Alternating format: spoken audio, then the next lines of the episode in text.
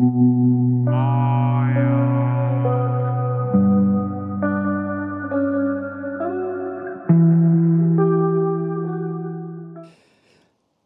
sua Bíblia na carta aos Gálatas. Fique em pé para nós ouvirmos a palavra do Rei, lermos juntos a palavra do Rei Jesus.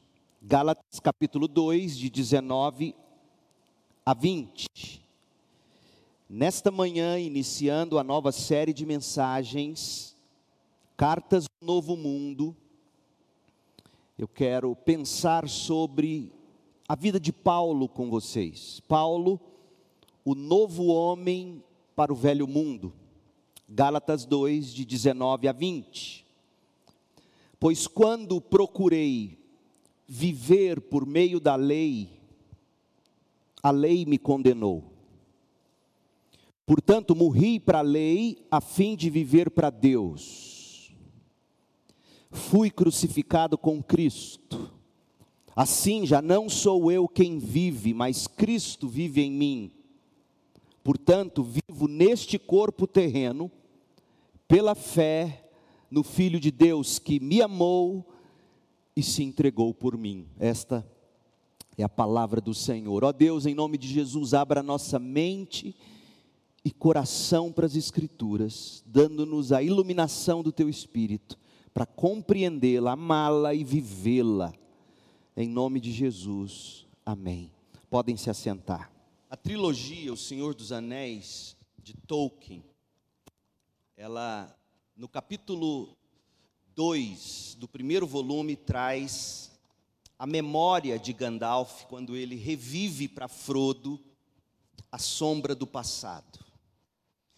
E a essência do capítulo é Gandalf contando a história do Um Anel de Sauron, o Senhor do Escuro. Sauron, o, o Senhor do Mal, havia criado em segredo o Um Anel, lá nas montanhas da perdição em Mordor, para controlar o poder dos demais anéis forjados pelos elfos. É uma história fascinante de ficção. Você deve procurar conhecê-la. E descrevendo aqueles dias sombrios, aqueles dias de trevas, Gandalf contou a Frodo que, abre aspas, naquele tempo também havia trevas e a escuridão crescente, mas houve pessoas valorosas e feitos que não foram totalmente em vão. Naqueles dias, naqueles tempos, havia tristeza, havia escuridão crescente, mas houve pessoas de valor e feitos que não foram totalmente em vão.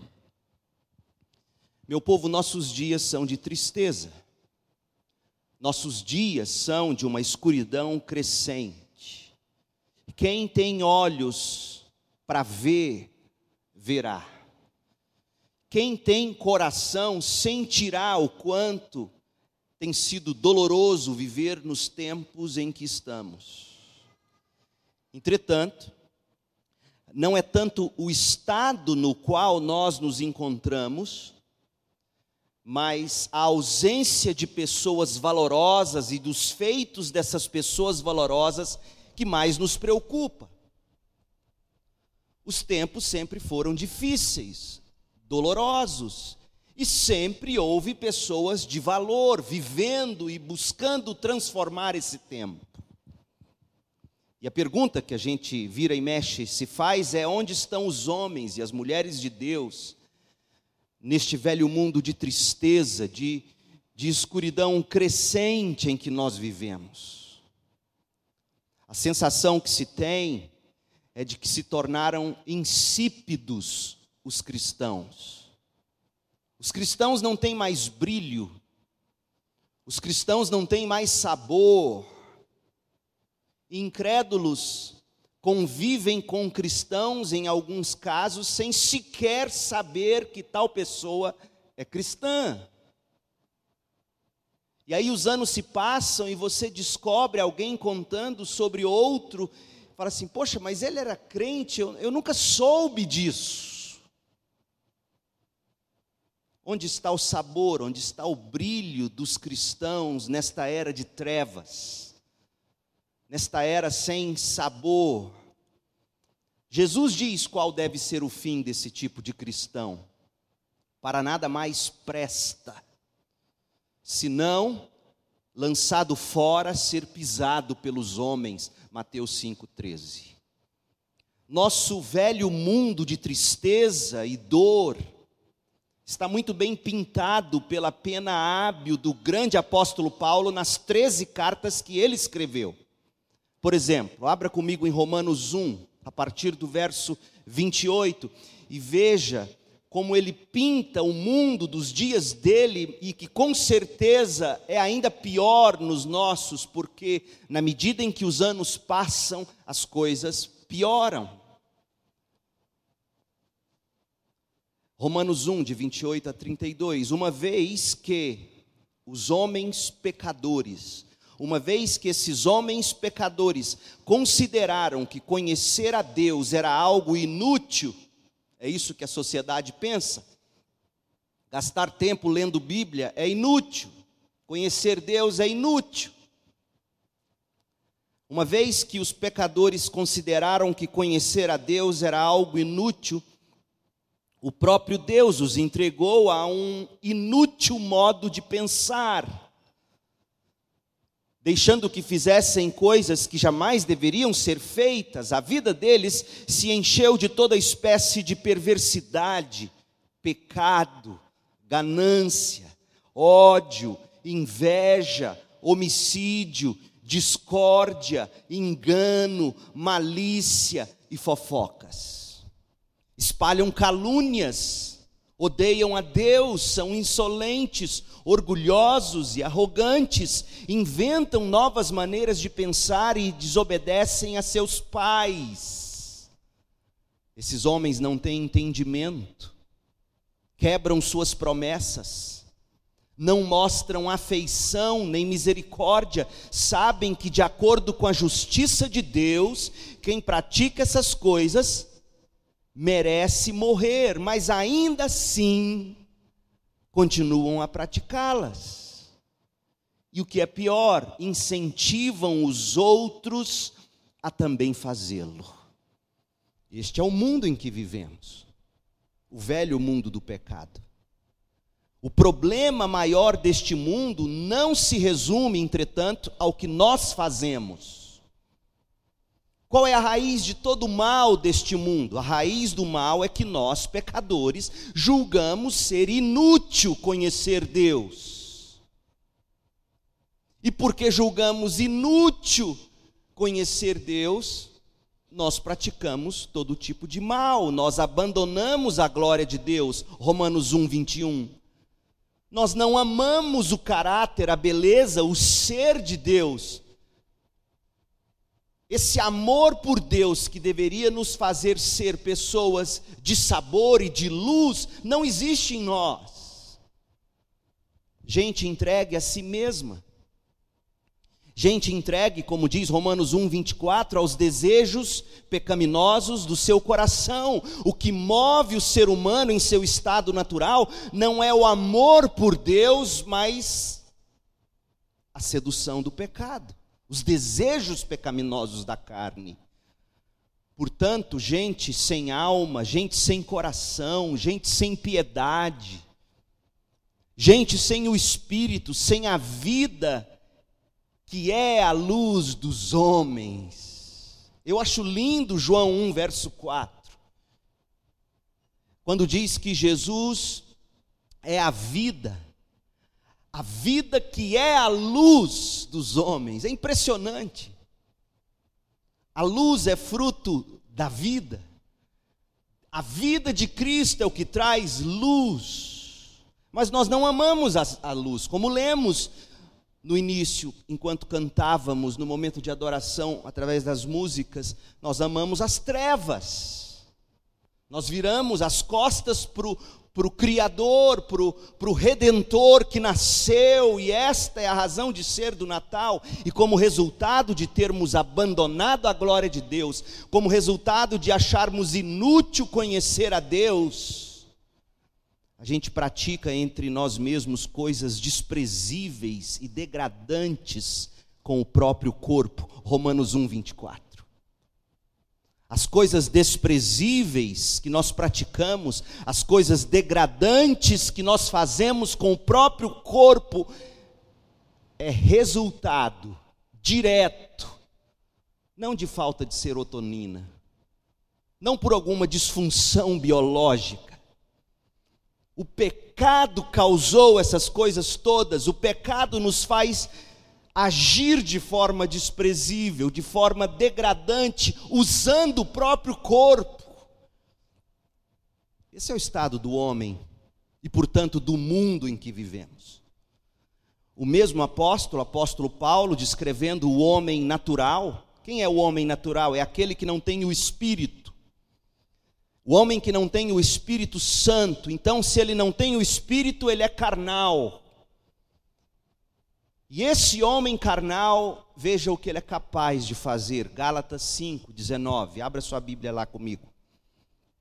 Gálatas 5, 19 e 21. Quem é esse homem sem o Espírito de Deus?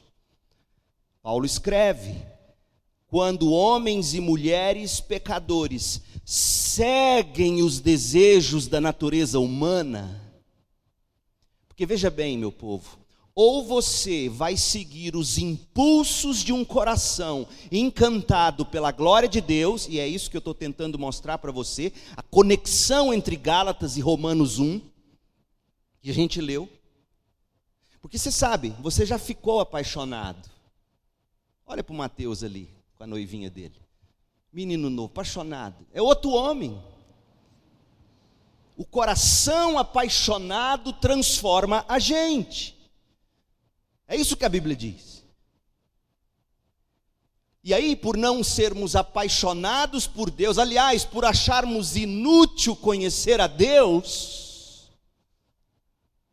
a gente segue algum outro impulso. E aí diz o texto em Gálatas 5:19, quando homens e mulheres pecadores seguem os desejos da natureza humana, os desejos da carne, os resultados são extremamente claros. Quais são os resultados? Imoralidade sexual, impureza, sensualidade, idolatria, feitiçaria, hostilidade, discórdia, ciúmes, acessos de raiva, ambições egoístas, dissensões, divisões, inveja, bebedeiras, festanças desregradas e outros pecados semelhantes. Tudo isso é resultado de um coração que julga ser inútil conhecer Deus, resultado de um coração carnal que não ama a glória de Deus e que é guiado pelos impulsos dos seus próprios desejos. Este é o homem natural. Este é o mundo em que vivemos. Correspondendo-se com Timóteo, com a intenção de orientar aquele jovem pastor na arte de pastorear o rebanho de Cristo, que havia sido confiado a ele na cidade de Éfeso, Paulo escreveu sobre o estado deste velho mundo ao seu jovem discípulo, pastor Timóteo, da igreja de Éfeso. Abra lá comigo e veja, 2 Timóteo 3, de 1 a 5. Saiba que nos últimos dias haverá tempos muito difíceis, porque as pessoas só amarão a si mesmas e ao dinheiro. É ou não é verdade isso? Qual é o evangelho hoje pregado na maioria das igrejas ditas evangélicas? O evangelho da autoestima. Você tem que se amar. A redenção é você saber se amar. A cura para os problemas da sua alma é você aprender a amar a si mesmo de novo. Esse é o evangelho que se prega nas igrejas, inclusive, que dirá no mundo. E Paulo diz que nos últimos tempos as pessoas seriam amantes de si mesmas, buscariam ouvir mensagens que as fazem amar a si mesmas ainda mais. Amantes do dinheiro, serão arrogantes, orgulhosas, zombarão de Deus, desobedecerão a seus pais, serão ingratas, serão profanas, não terão afeição, não perdoarão, caluniarão e não terão autocontrole, serão cruéis e odiarão o que é bom. Esse é o mundo em que a gente vive. E continua no verso 4: essas pessoas trairão amigos serão imprudentes, serão cheias de si mesmas, amarão os prazeres em vez de amar a Deus, serão religiosas sim, mas só na aparência, mas rejeitarão o poder capaz de lhes dar a verdadeira devoção. Fique longe de gente assim. E ainda tem crente que diz: Pastor, o senhor tem que pegar mais leve. Paulo deveria ter pegado mais leve. Porque se Paulo fosse o seu pastor, ele, ele não apenas denunciaria, mas diria: fique longe daquelas igrejas, fique longe daqueles pregadores. É Paulo que está dizendo, não sou eu, eu sou bonzinho. Com efeito, gente, naquele tempo, também havia tristeza, como disse Gandalf a Frodo. Naquele tempo havia tristeza e uma escuridão crescente, mas houve pessoas valorosas e feitos que não foram totalmente em vão. E a pergunta é: onde estão estas pessoas hoje? Sobre a gente dessa raça valorosa e realizadora de grandes feitos para a glória de Deus, leia comigo sobre elas em Hebreus 11, 36. Abre sua Bíblia lá. E veja que tipo de gente esse velho mundo do pecado precisa. Hebreus 11, 36 a 38 nos conta que alguns foram alvo de zombaria, de açoites. Por quê? Porque eles julgaram ser útil sim conhecer Deus não apenas útil, sim, conhecer Deus, mas viver segundo o que se conhece de Deus. E por causa disso eles foram zombados e apanharam. Outros foram acorrentados em prisões, alguns morreram apedrejados, outros foram cerrados ao meio, e outros ainda mortos à espada. Alguns andavam vestidos com peles de ovelhas e cabras, necessitados, afligidos, maltratados. Agora ouça: este mundo não era digno deles. Meu Deus, este mundo não era digno deles vagaram por desertos e montes, escondendo-se em cavernas e buracos na terra. E hoje, nós vivemos para ver um mundo de covardes. Se alguém dá um espirro perto de você, você sai correndo. Cadê esses homens de coragem? Cadê essas mulheres de coragem? O mundo em que vivemos, contrário do que pensam, contrário do que pregam alguns, esse mundo não tem nada de novo. Esse mundo é o mesmo velho mundo adoecido, arruinado pelo pecado de sempre. E o que deve nos surpreender é que não há em evidência homens e mulheres do calibre de Hebreus 11. O mundo não é sequer digno de santos homens e mulheres de Deus. Você toma consciência disso? Mundo que não é digno dos crentes. Diz para mim e para você o que sobre este mundo? É um mundo novo? É um mundo bom? Não. É um mundo indigno daqueles homens e mulheres que foram lavados pelo sangue de Jesus Cristo o mundo não é novo. Pedro, o apóstolo, por exemplo, escrevendo da Nova York de seus dias, Nova York é a capital do mundo, dizem. Pedro estava em Nova York de seus dias, e a Nova York dos dias de Pedro era Roma, a capital do Império Romano. E quando ele escreve ele escreve chamando Roma de Babilônia. 1 de Pedro 5,13. Babilônia. Embora a Babilônia tivesse em ruínas, já havia séculos, a Babilônia tinha sido destruída em 539 antes de Cristo. Mas Pedro faz referência a Roma chamando-a de Babilônia. A referência que Pedro faz a ela ressoa com o Antigo Testamento, onde Babilônia representa um centro de poder terreno em oposição a Deus. Este é o mundo, um mundo em oposição a Deus. Salmo de número 2 te fala que as nações se juntam para falar contra o rei. Se você ler Isaías, do capítulo 13 e 14, se você ler Jeremias, capítulo 50 e 51, você vai ver que Babilônia era representa esse centro de poder terreno em oposição a Deus. E Pedro em Nova York de seus dias, e Pedro em Roma diz: Eu estou na Babilônia. A descrição que Pedro faz de Roma, chamando Roma de Babilônia, servia para, dentre outras coisas, destacar o estado de degradação do velho mundo do seu tempo. O velho mundo do pecado, desde a queda de Adão e Eva. Agora, não se iluda, não é só Nova York que é Babilônia. Goiânia é Babilônia. Seu bairro é Babilônia. Seu coração contém cantos escuros que são Babilônia.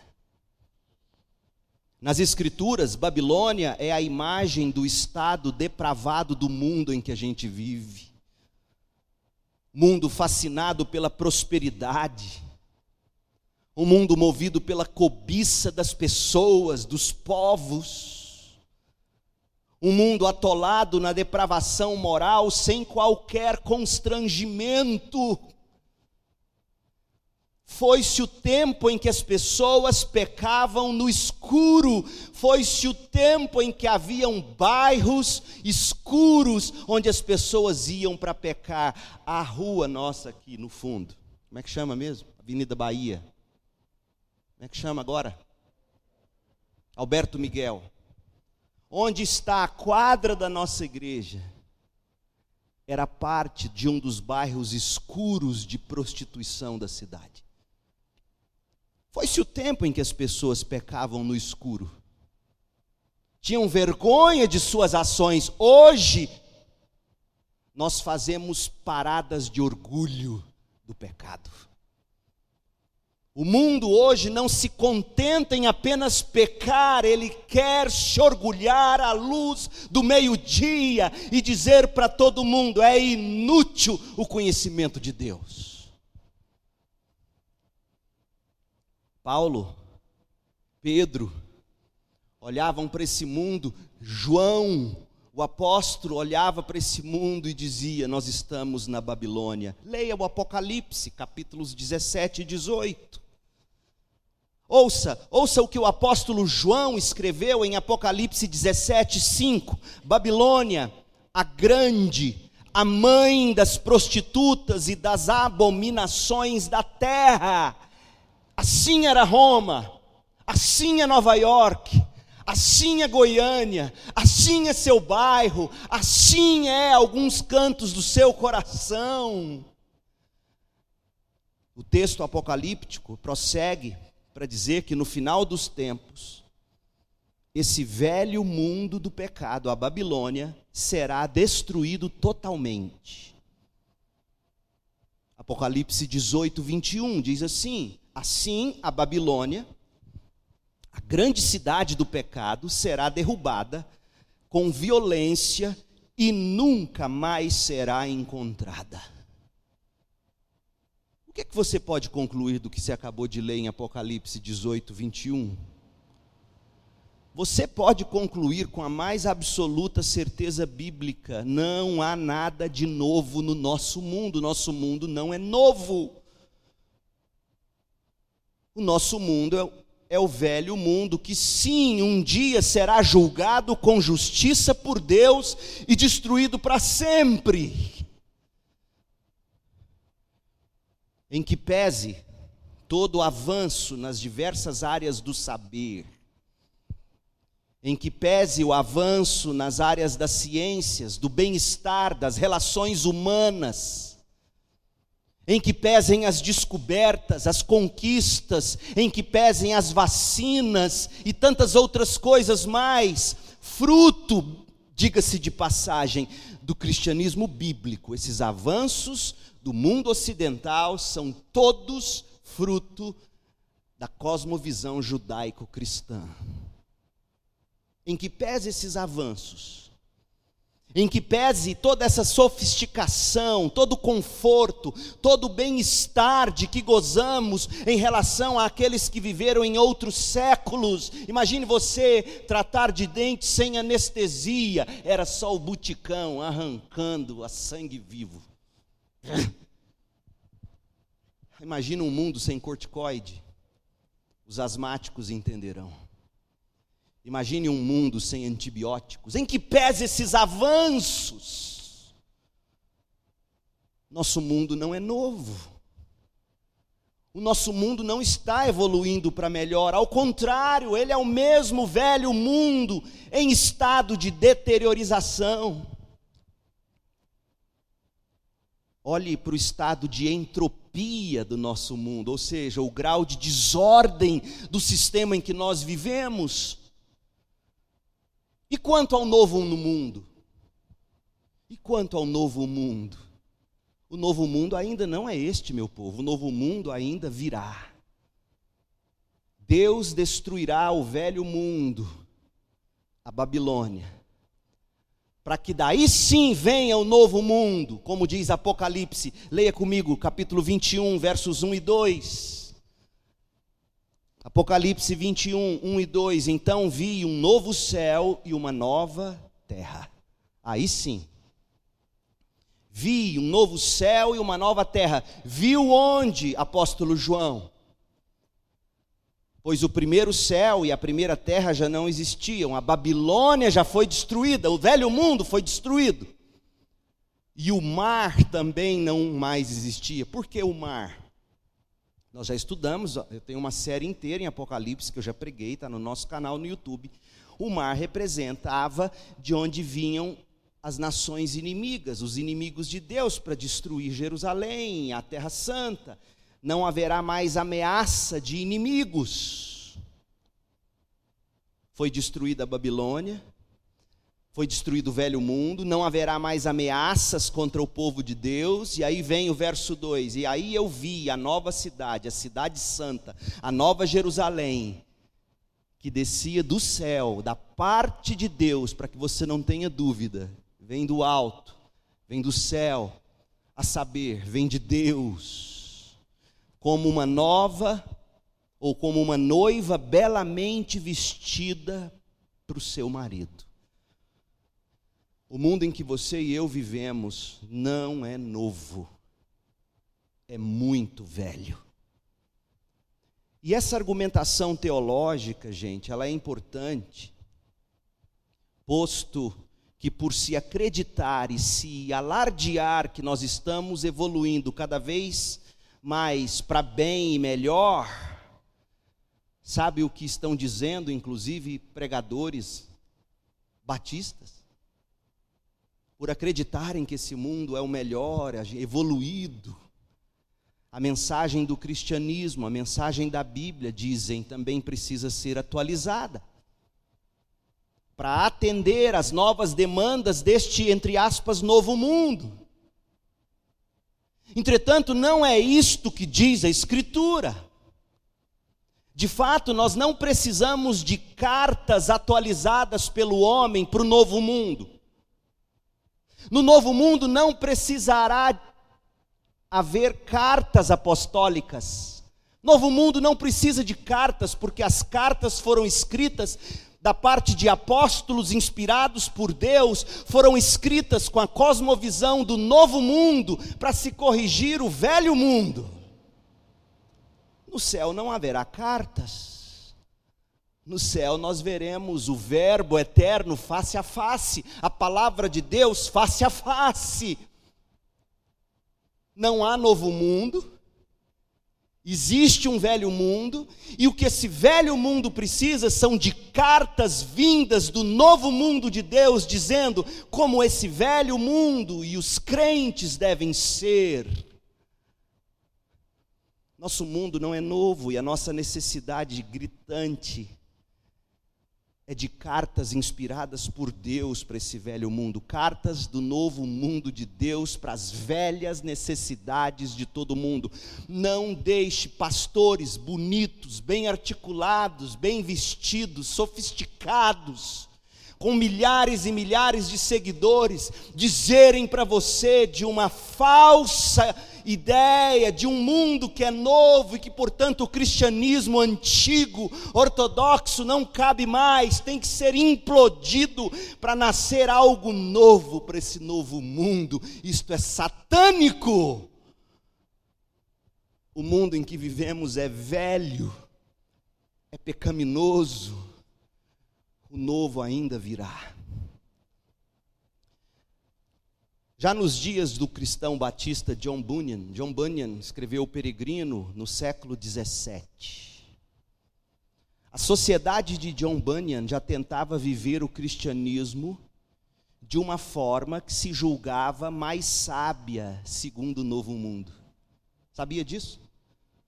Não há nada novo debaixo do sol. Nos dias de John Bunyan, século 17, o autor de O Peregrino escreveu O Peregrino uma alegoria da vida cristã. E, e, nesse livro, ele conta de uma vila distante chamada Moralidade. E é, e é curioso e é interessante porque naqueles dias, ele vai dizer para nós, existia um sujeito chamado Sábio Segundo o Mundo. São esses pregadores burgueses metidos à esquerda, os sábios segundo o mundo, os leitores de filósofos pagãos, ateus, os mais bem informados pela nova sociologia hegeliana, que dão mais valor a essas falácias do que a Bíblia, sábios segundo o mundo, que tentam construir apenas um mundo mais moral. O peregrino nunca foi tão atual, você tem que ler e reler o peregrino. E ele fala dessa vila distante chamada Moralidade, onde o mais ilustre habitante é, ouça, um cavalheiro cujo nome é Legalidade homem da lei, homem de bons costumes. Legalidade, um homem muito sensato, um homem de reputação muito ilibada, que tem a capacidade, olha só o que aquele cristianismo que Bunyan estava combatendo fazia, é o mesmo cristianismo desses pregadores que dizem que nós estamos no novo mundo. Ele dizia que a capacidade do homem chamado legalidade era de ajudar a aliviar os homens dos fardos que carregam nos ombros. Aliviar a culpa, aliviar o peso, o peso dessa vida. Olha como soa piedoso. Como o seu cristão, diz ele, pelo que sei, disse o sábio segundo o mundo. Ele, legalidade, já fez isso muito bem. Percebeu? Bunyan conseguiu descrever com habilidade o que desde sempre se tenta fazer com o cristianismo. Julgando o cristianismo escândalo, já era assim nos dias de Paulo. Julgando o cristianismo escândalo, julgando o cristianismo loucura.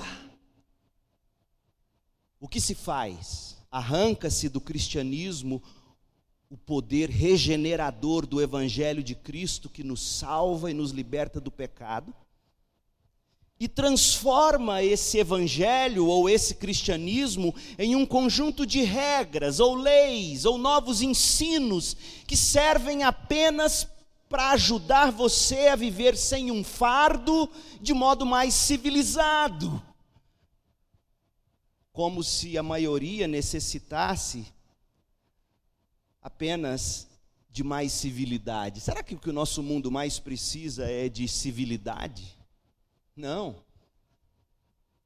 É impossível construir civilidade sem que haja regeneração. Portanto, o que o mundo mais precisa é de regeneração. E para que haja regeneração, é preciso que se diga qual é o estado real do ser humano em seu estado natural: condenado, perdido, sem nenhum desejo por Deus. Mas isso é escândalo, isso é loucura. Não será possível construir um mundo que só será novo e perfeito quando vier do céu pelo próprio Deus. É impossível construir esse mundo cheio de boas etiquetas, de fala suave, mansa, cheia de sofismas. O mundo precisa do novo nascimento. Para você deixar seu vício que você tanto tenta e não consegue, você precisa não é de passos que vão te ajudar a reorganizar sua cabeça. Você precisa do poder do Espírito que regenera e muda os seus desejos. É isso que te muda. Mas diga isso na praça pública, isso é escândalo, é loucura.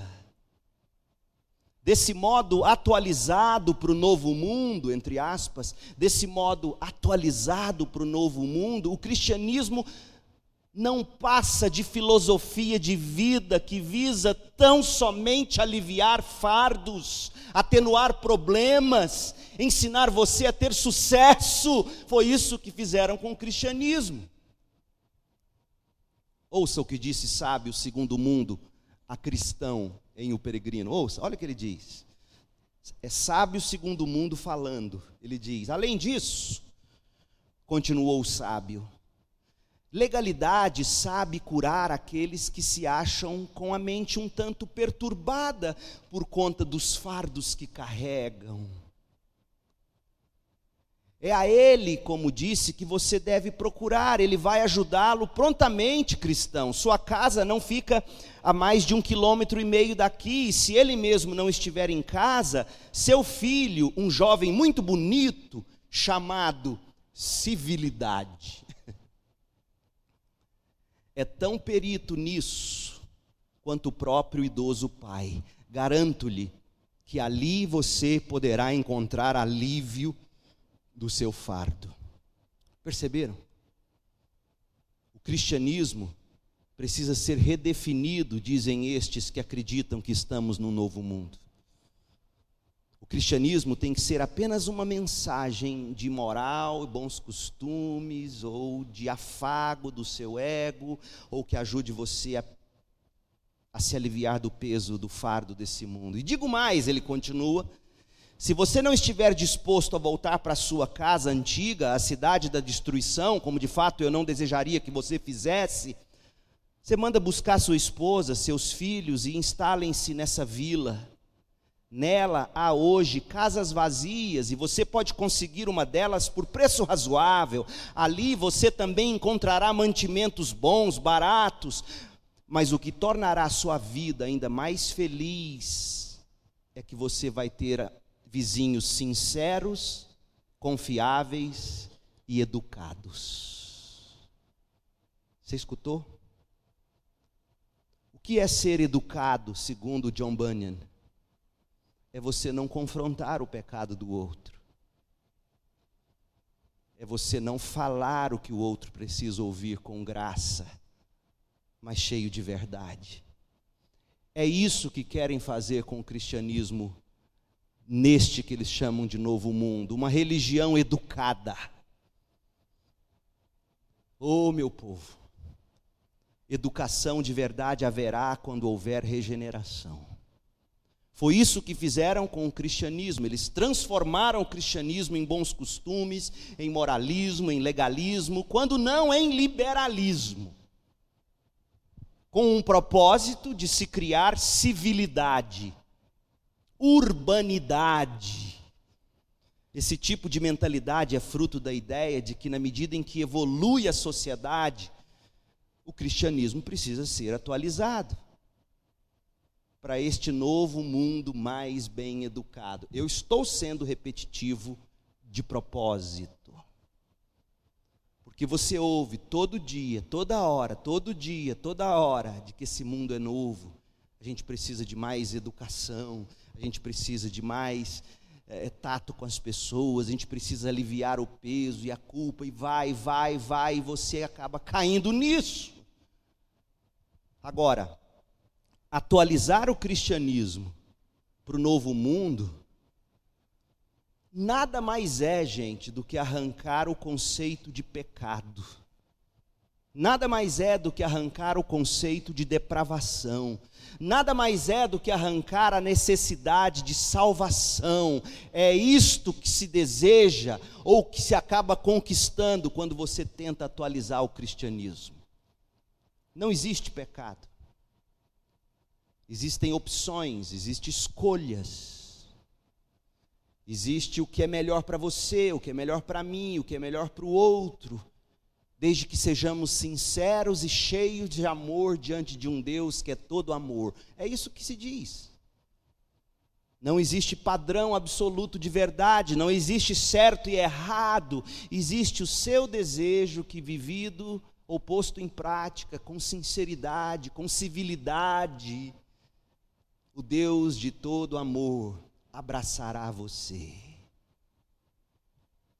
Essa é a ideia, essa é a mensagem da Babilônia. Só que em vez de civilidade, o que se descobre de fato é um retorno ao barbarismo. Porque o evangelho do novo mundo arranca do evangelho bíblico a possibilidade de salvação e de transformação verdadeira. Ouça como o evangelista desmascarou esse tipo de cristianismo para o cristão. O cristão havia sido informado pelo sábio segundo o mundo. Aí o evangelista encontra com o cristão e corrige. Olha o que ele diz em O Peregrino: Sábio segundo o mundo é adversário, e o senhor legalidade é impostor.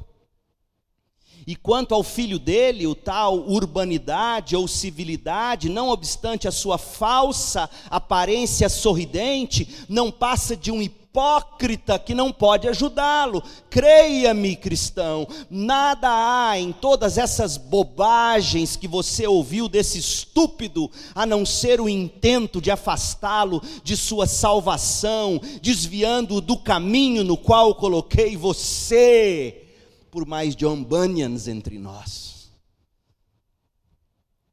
Gente, nosso velho mundo precisa das cartas do novo mundo.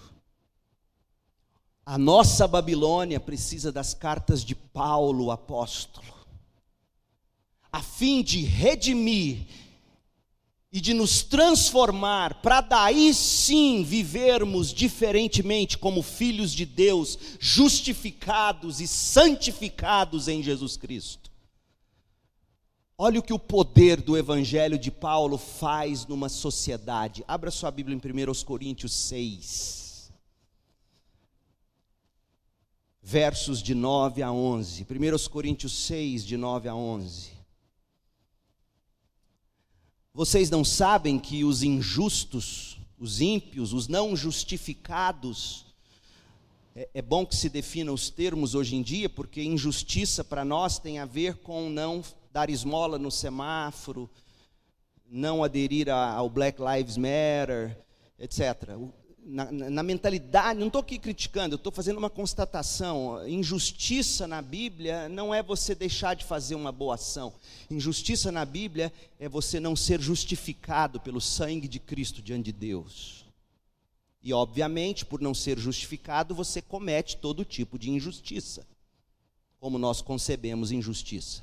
Se é que ainda concebemos injustiça. Paulo diz: Vocês não sabem que os injustos não herdarão o reino de Deus? Não se enganem. Aqueles que se envolvem em imoralidade sexual, adoram ídolos, cometem adultério, se entregam a práticas. Pip, se não cai o YouTube, você sabe disso. Aqueles que se entregam a práticas homossexuais, aqueles que são ladrões, avarentos, bêbados, insultam as pessoas ou exploram os outros, estes não herdarão o reino de Deus. Verso 11 é lindo. Alguns de vocês eram assim. Eram, é passado. Há cura para um imoral, há cura para um idólatra, há cura para um adúltero, há cura para homossexuais, para ladrões, para avarentos, para bêbados, para fofoqueiros, há cura no Evangelho. Alguns de vocês eram assim, eram, eram, mas foram purificados, santificados, declarados justos diante de Deus, no nome do Senhor Jesus Cristo e pelo Espírito de nosso Deus. Portanto, a maior necessidade do mundo, do velho mundo do pecado em que vivemos, não é de atualização da mensagem do cristianismo ou da Bíblia, para se aliviar o fardo das pessoas, deixando elas permanecerem no pecado. O que mais se precisa hoje, e sempre é da reafirmação da mensagem do Evangelho bíblico que regenera, salva, produz transformação profunda e eterna no indivíduo e na sociedade. É disso que nós precisamos. O velho mundo precisa do Evangelho inalterado de Cristo, porque é só o novo homem produzido pelo antigo evangelho, somente o novo homem produzido pelo antigo evangelho, no poder do Espírito Santo, poderá ser alguma esperança para este velho mundo. Eu vou repetir. Somente o novo homem, produzido pelo antigo evangelho, no poder do Espírito Santo, poderá ser de alguma esperança para este velho mundo. Portanto, Modifique o antigo evangelho, modifique a Bíblia, atualize isso e você perderá não apenas o poder do evangelho, mas a possibilidade de alguma melhora neste mundo. E eu te provo pela Bíblia. Olha o que o evangelho antigo produz, Gálatas 5:22. Gálatas 5:22. Mas o fruto do espírito ou melhor, o, o Espírito produz este fruto: amor, veja, amor. Amor não é fruto de civilidade. O amor dos civilizados é um amor próprio, não é o amor bíblico. O amor, amor, é o amor que vem do Espírito pelo Evangelho. É o amor que entende que eu abro mão, eu me entrego, eu morro, para que o outro viva. É disso que o mundo precisa. E esse amor é um milagre, é fruto do Espírito pelo antigo Evangelho. O mundo terá esse fruto, o amor, a alegria, paz, paciência, amabilidade, bondade, fidelidade, mansidão, domínio próprio. É disso que o mundo precisa. Não há lei contra essas coisas. Aqueles que pertencem a Cristo a Cristo Jesus, já crucificaram as paixões, crucificaram os desejos da carne, da natureza humana, crucificaram aquilo que os impulsiona a ser brigões, imorais, adúlteros, fofoqueiros e todo tipo de pecado. Você crucifica isso pelo poder do Espírito, crendo nas promessas de um novo mundo e você então começa a ver um milagre na sua vida, brota o verdadeiro amor, a real alegria, a verdadeira paz, a paciência, a amabilidade no trato com as pessoas, a bondade, a fidelidade, a mansidão, o domínio próprio. Uma vez que vivemos pelo Espírito, sigamos a direção do Espírito em todas as áreas da nossa vida, em todas as áreas da nossa vida, não apenas na igreja. Não nos tornemos orgulhosos, provocando e invejando uns aos outros. Então, gente, o que você pode concluir? O cristianismo bíblico não é intolerante. Como, como, pode ser intolerante se o fruto do cristianismo bíblico é amor, é alegria, paz, paciência, amabilidade, bondade, fidelidade, fidelidade. O cristianismo bíblico é o único capaz de conjugar na mesma sentença amor e fidelidade. Fidelidade para dizer a verdade, em amor, com paciência. Fidelidade para pregar a verdade com domínio próprio. O cristianismo bíblico não é intolerante, ele é cheio de graça e de verdade. Graça e verdade, cheio de graça, porque ele sabe, o cristão sabe que é apenas pela graça, por meio da fé, que o indivíduo nasce de novo para uma nova vida em Cristo. E essa transformação é sim possível. E o cristão que realmente tem esse entendimento trata com graça o próximo. Por quê? Porque ele entende que o homem, no seu estado natural, não só está perdido, como também está cego e não deseja mudar. Ou Deus intervém com graça ou você vai malhar em ferro frio. Então, o cristianismo bíblico produz homens e mulheres cheios de graça, que agem com paciência, que agem com domínio próprio, que agem com amabilidade, mas agem com fidelidade, agem cheio de verdade. Porque sem arrependimento, sem confissão de pecado, ninguém encontrará o perdão e a transformação de Deus. Por isso que o cristão, com graça, fala e não se cala a respeito da verdade bíblica para o seu próximo. Nós não podemos roubar de Deus a verdade, em detrimento de elevarmos a graça. Nós não podemos dizer apenas a verdade, se ela não estiver vestida de graça, porque a verdade eterna vestiu-se de graça em Jesus Cristo. E foi isso que o tornou glorioso.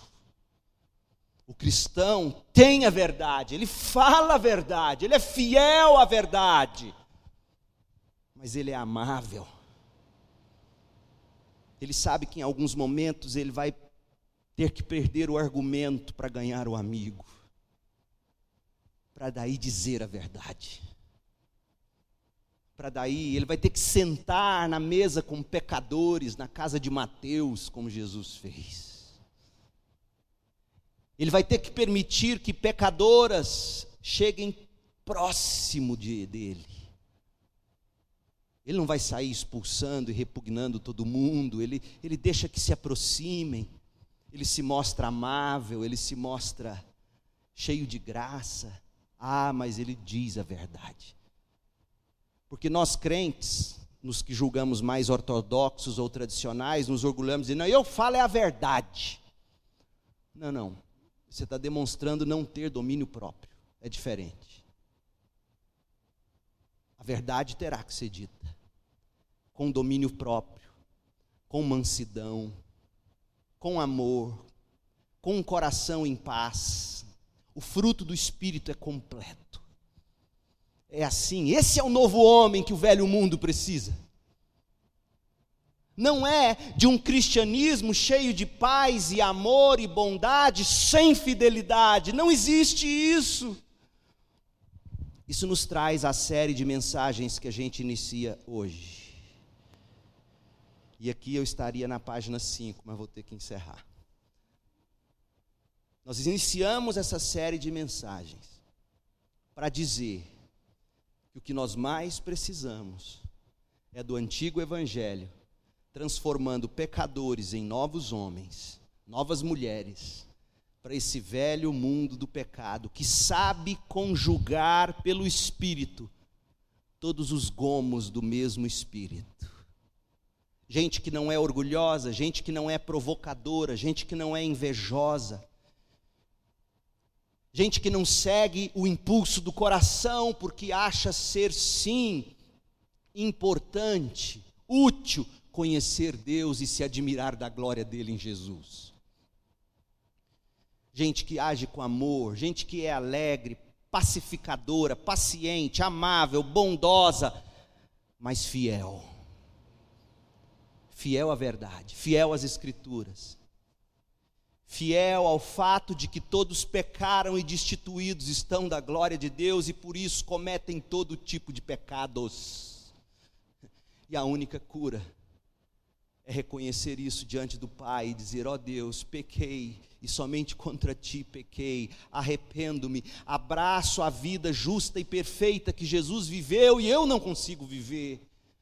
Abraço os desejos puros do coração de Jesus que eu nunca consigo ter abraço quem Ele é, quem Ele foi por mim, a forma como ele se entregou no meu lugar, morreu, foi julgado na cruz do Calvário, julgamento este que eu merecia. Eu abraço tudo que Jesus é e fez e disse e conseguiu cumprir no meu lugar a lei de Deus que eu não consigo. Ah, e eu quero não apenas o perdão que Jesus me dá, eu quero o espírito que Jesus derramou sobre mim, para que eu possa agora amar a tua palavra, amar a tua lei, querer viver conforme o Senhor, e eu quero ser contado entre aqueles que não são mais pecadores. Oh, meu povo, é disso que a gente precisa. E hoje à noite nós falaremos mais sobre as cartas de Paulo e vamos ver quem se tornou Paulo, o novo homem. Então, hoje à noite, uma breve biografia do apóstolo Paulo e os, e os propósitos dele com as 13 cartas. E aí, na mensagem do domingo que vem, se Deus permitir, Romanos, depois 1 Coríntios e assim por diante. Então, hoje pela manhã o que nós fizemos foi falar de que necessitamos de cartas do novo mundo para este velho mundo. À noite, Paulo, o novo homem para o velho mundo. Vamos orar? Feche seus olhos, ore comigo.